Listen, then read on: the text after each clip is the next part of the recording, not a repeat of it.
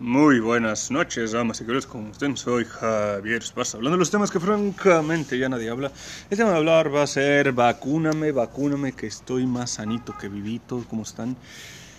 La vacuna ha llegado a Baja California y con ella muchas cuestiones en mente. ¿Cuántas vidas no han sido acabadas o puestas a fin o a dormir, por así decirlo, para todas las gentes que han fallecido y que han perdido un sentido a pesar de toda la gente?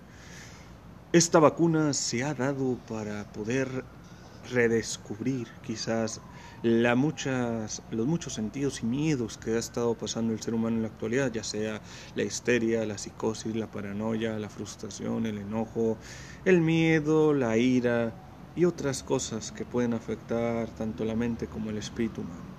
Pero todo esto, ¿qué es lo que realmente oculta esta vacuna?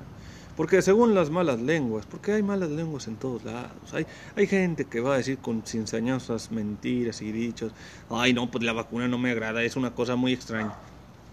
Extraña situación que mucha gente anda en la calle tranquilamente sin pensar en las consecuencias de decir por qué un, por qué un gimnasio no está abierto, pero un bar y un restaurante abren hasta tarde. Se quiere elevar la economía de las cuestiones laborales actuales, pero no se vacuna al personal adecuado, sino se dice vamos a vacunarlo con esta vacuna de Johnson Johnson para ayudar a la gente. La ayuda a la gente que pudiera haber sido, vamos a ponerle una vacuna de dudosa procedencia, porque a las vacunas gringas no les funcionó.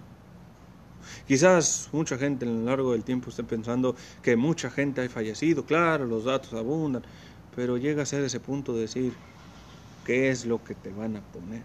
¿Qué es lo que van a poner en tus cuerpos y ver si esto no muta?